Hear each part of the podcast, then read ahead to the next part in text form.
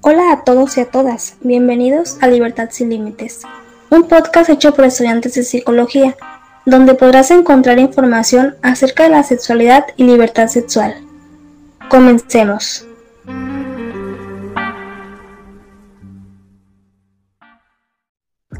Hola a todos y a todas, espero que estén pasando un día muy agradable. El día de hoy venimos a hablar sobre varios temas muy importantes y actuales que han sido tendencia por todo el mundo, que han tenido mucha polémica y revuelo en la sociedad. El primer tema del que hablaremos será identidad sexual, desde qué implica, qué términos están asociados al mismo y por qué es importante saberlo. Posteriormente hablaremos sobre derechos sexuales y consentimiento. Muy bien, para comenzar a definir qué es la identidad sexual, es necesario empezar por lo básico, cuáles son los conceptos que nos ayudan a entender al mismo Primero vamos a definir qué es sexo, sin referirnos al acto, y posteriormente qué es sexualidad. Entonces, ¿entendemos por sexo qué es? Bueno, según la OMS, el sexo son las características biológicas que definen los seres humanos como hombre o como mujer. Estos conjuntos de características biológicas tienden a diferenciar a los humanos como hombres o mujeres, pero como tal no son excluyentes, ya que hay individuos que poseen ambos. En otras palabras, básicamente lo que quiere decir la definición es que se trata de identificar si eres hombre o mujer conforme a los genitales que tengas y solamente eso, sin involucrar preferencias ni orientaciones sexuales. Perfectísimo, Ari, bien dicho. Ahora que tenemos esto en cuenta, ahora definamos qué es sexualidad. El término de sexualidad se refiere a una dimensión fundamental del hecho de ser humano, basada en el sexo y las identidades de sexo y género, la orientación sexual, el erotismo, la vinculación afectiva, el amor y la reproducción. Esto se puede experimentar y se puede expresar de diferentes formas, ya sea a través de pensamientos, fantasías, deseos, creencias, actitudes, valores, actividades, prácticas, roles, relaciones, entre otros. La sexualidad incluye comportamientos sexuales, las relaciones sexuales y la intimidad, desde cómo elegimos si expresarnos como hombres o mujeres, esto teniendo en cuenta la forma en que hablamos, nos vestimos y nos relacionamos con los demás. Involucra también aspectos como la orientación sexual, si eres heterosexual, homosexual o bisexual. También aborda valores, creencias y actitudes, cómo nos relacionamos, si como varón o como hembra.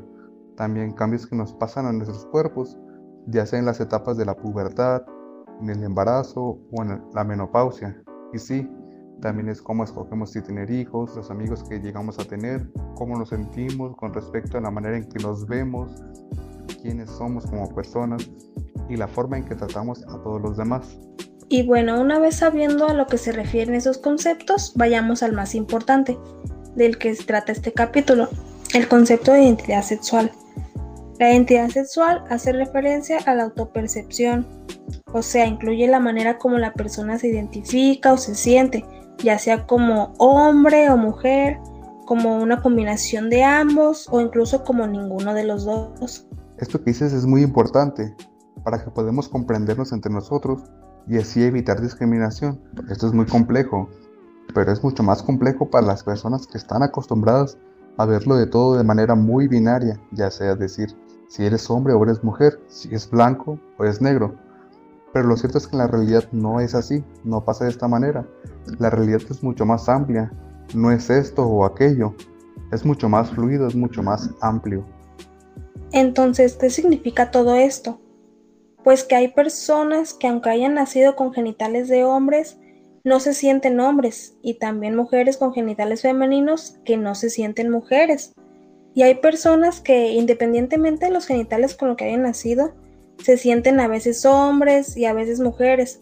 Esto dependiendo de la situación en la que estén o incluso de con quién se relacionan.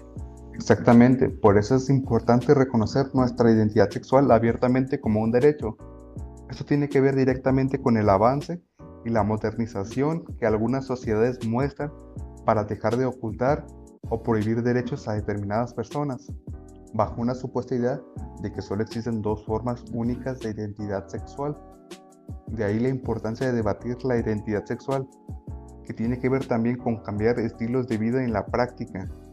Y es por eso que comienza lentamente a legislarse en algunos países sobre los derechos civiles para estas personas, para que puedan ser más integradas y ante el Estado se puedan ver como cualquier otra persona. Gracias Cristian, gracias Ari por su gran aportación hacia este tema, queridos compañeros. Un tema que la verdad todavía necesita mucha difusión para que se tome en cuenta.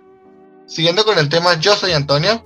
Yo soy Liz y nosotros les vamos a estar hablando sobre un tema que merece un trabajo de promoción enfocado especialmente en la población adolescente. Como bien mencionas, Antonio, vamos a estar hablando sobre el tema de los derechos sexuales y de adolescentes y jóvenes. Antonio, ¿tú sabías que como adolescentes tenemos derechos sexuales? La verdad no, Liz. si te soy sincero, desconozco mucho de ello. Así como muy seguramente mucha de nuestra audiencia tendrá dudas, ¿nos podrías decir si realmente existen leyes que defiendan la integridad física de las personas? Claro que sí existen. Y de hecho, aquí en México, pues están respaldados por un comité, ¿no? Comité de la Cartilla de Derechos Sexuales de Adolescentes y Jóvenes, que está conformado por instituciones, organizaciones de la sociedad civil y organismos públicos como la CNDH. Ahí esta cartilla cuenta con 14 derechos, ¿no? Y pues cada uno está sujeto a un marco jurídico y pues es súper importante conocerlos. Súper, súper importante conocerlos, Liz, estoy de acuerdo contigo. Sobre todo para que nuestros jóvenes se orienten de una manera mejor cuando quieran saber más sobre este tema.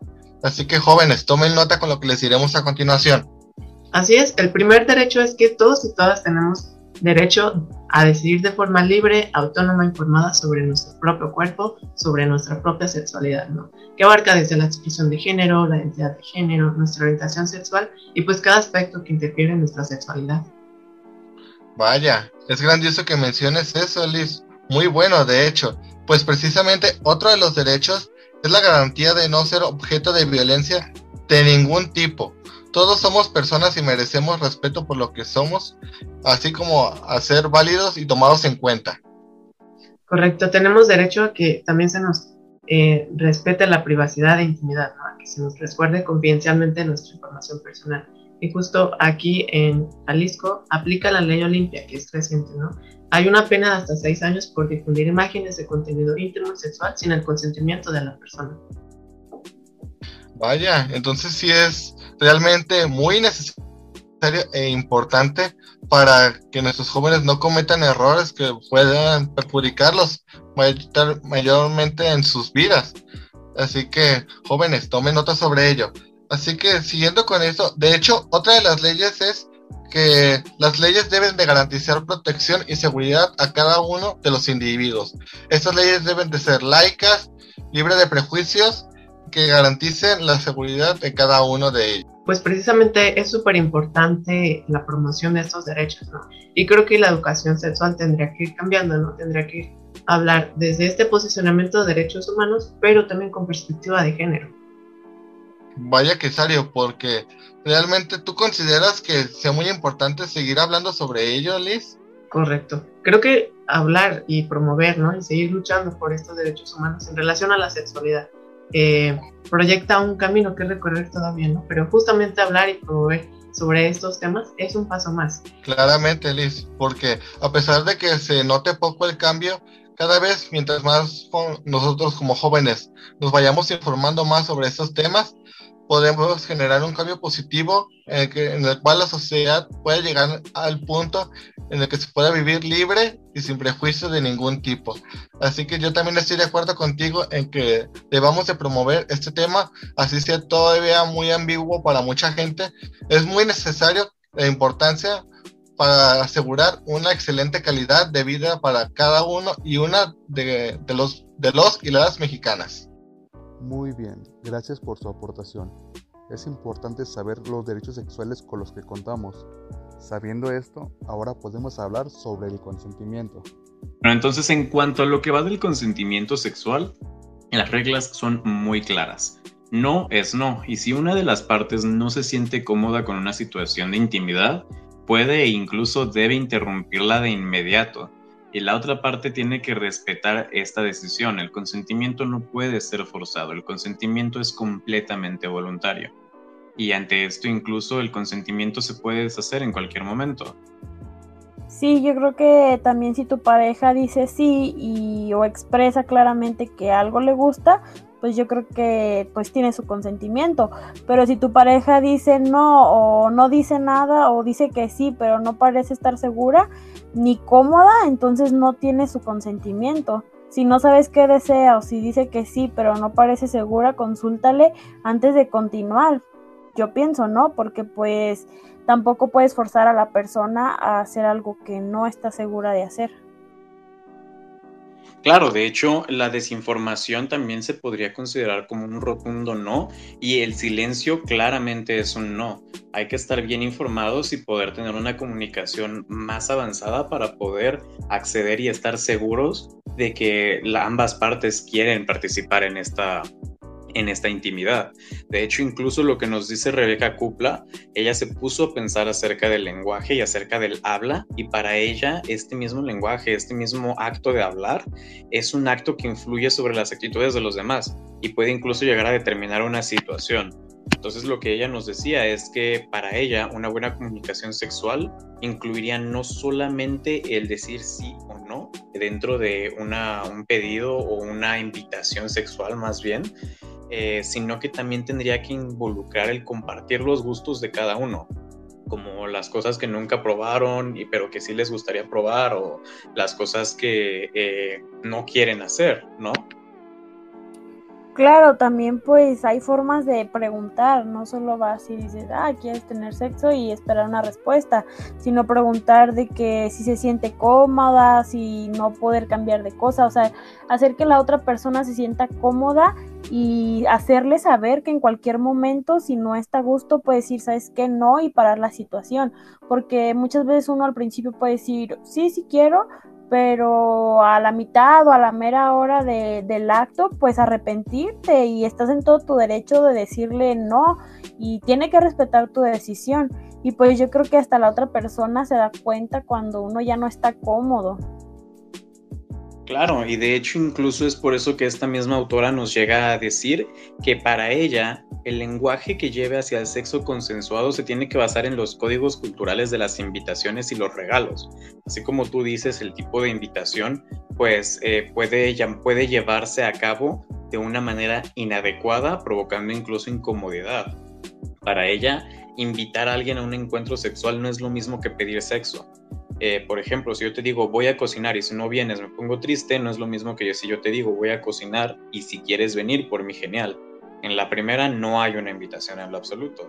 En la segunda se puede ver aquí hay una propuesta donde se ponen a las dos personas en el mismo nivel y da una elección de participar o no participar. De esta manera, eh, también quiero decir, así como tú me comentas, esto no quita que existan invitaciones que están desubicadas, así como conversaciones de WhatsApp que hemos visto y que sabemos que incluso llegan hasta el acoso, más que a una invitación. Entonces... Claro, también pues enfocándonos en los adolescentes, muchas veces por querer aparentar algo o seguir como la moda o solo porque mi mejor amigo ya lo hizo o porque me insisten que lo haga o muchas veces porque, ay, eso te hace más mujer o te hace más hombre. Entonces a veces se ven como forzados eh, a hacer algo que realmente no quieren, no están preparados, entonces pues hacerles saber que si no quieren, no pasa nada, no los hacen ni más ni menos hombres, ni más hombres, menos mujeres, no sé si me explique, o sea, creo que deben de ser muy conscientes de que esto pues es un paso importante en su vida y que no, no tiene que ser forzado ni por encajar en un círculo, pienso yo.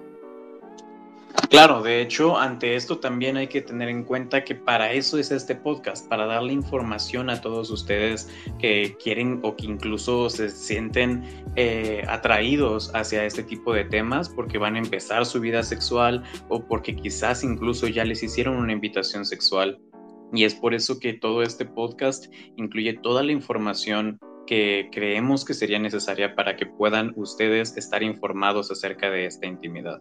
En verdad espero que les haya sido de, utilidad. Recuerden siempre que el no es no y ustedes deben de sentirse cómodos. Hasta luego.